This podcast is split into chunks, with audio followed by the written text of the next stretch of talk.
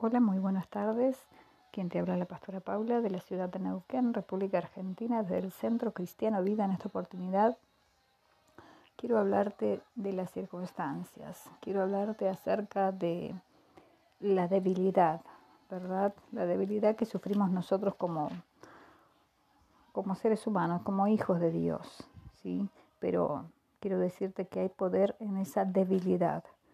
Allí en el libro de los jueces, capítulo 6, habla del llamamiento de Gedeón, ¿verdad? Y allí la historia dice que el pueblo de Dios había hecho lo malo ante los ojos de Dios y los entregó en manos de sus enemigos. Y por mucho tiempo dice que Israel estuvo oprimido por los madianitas, ¿sí? Y que cada vez que sucedía esto, ellos eh, se llevaban todo se robaban todo, no tenían siembra, no tenían cosecha, no tenían animales, absolutamente nada, hasta reían con todo lo que había sobre la tierra y ellos tenían que, esconderse en cuevas y en lugares altos para que el enemigo no los pudiera alcanzar ni los pudieran ver. ¿sí? Y esto nos habla que cuando nos eh, apartamos de la presencia de Dios, nos volvemos débiles, nos volvemos em, vulnerables a las circunstancias. El enemigo aprovecha esas circunstancias que estamos viviendo para tomar terreno, para ir tomando no solamente nuestra vida espiritual en la mente, sino también nuestra vida económica, nuestras finanzas. Si el enemigo allí es donde corre detrás nuestro y ese temor y esa persecución hace que nosotros no podamos estar eh, mirando fijamente a aquel que nos llamó.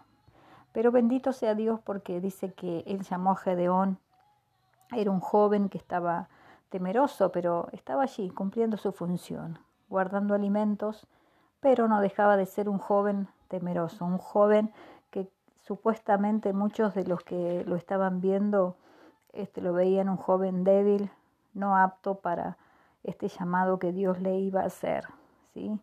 pero quiero decirte que en nosotros no está el mirar eh, humanamente al que Dios llama, porque puede ser muy débil, puede ser que esté muy, muy abajo en lo espiritual, pero cuando Dios lo llama, dice que el Espíritu de Jehová vino sobre Gedeón, ¿sí? Y quiero decirte que Gedeón significa guerrero poderoso, cortante, destructor, ¿sí? En, esos, en esa época se le ponía el nombre de acuerdo a lo que reflejaba su personalidad. ¿sí? Sin embargo, él nadie lo llamaba poderoso, ni, ni valiente, ni mucho menos guerrero. ¿sí? Era eh, nada de eso. Pero Dios lo llamó por ese nombre y lo llamaron por ese nombre para que se cumpliera ese propósito. ¿sí? También quiero decirte que Dios no depende ni necesita de nuestra capacidad ni de nuestra manera de ver las cosas. Dios se vale de aquellos que parecen instrumentos débiles para hacer grandes cosas y cumplir su propósito. Lo único que Él busca en nosotros es nuestra rendición, nuestra obediencia para llevar a cabo su plan. Dice la Biblia que Él levantó a este joven para libertar a Israel de los madianitas. ¿sí? Porque en lo espiritual los madianitas es el enemigo mismo, el enemigo mismo. Es un espíritu que quiere robarte la fe, es un espíritu que quiere robarte la familia, quiere llevarte tus finanzas, quiere robarte los sueños, quiere robarte la tierra, la cosecha, lo que estás proyectando. El espíritu madianita quiere llevártelo. Así que no te dejes atemorizar por este tiempo que estamos viviendo, sino que vive confiado en que Dios te da el poder en medio de esa debilidad. Dios usa esa debilidad y se perfecciona y te da el poder para llevar a cabo cualquiera fuera el propósito para lo cual Él te llamó. Hola, ¿qué tal? Quien te habla la pastora Paula desde la ciudad de Neuquén, República Argentina, desde el Centro Cristiano Vida.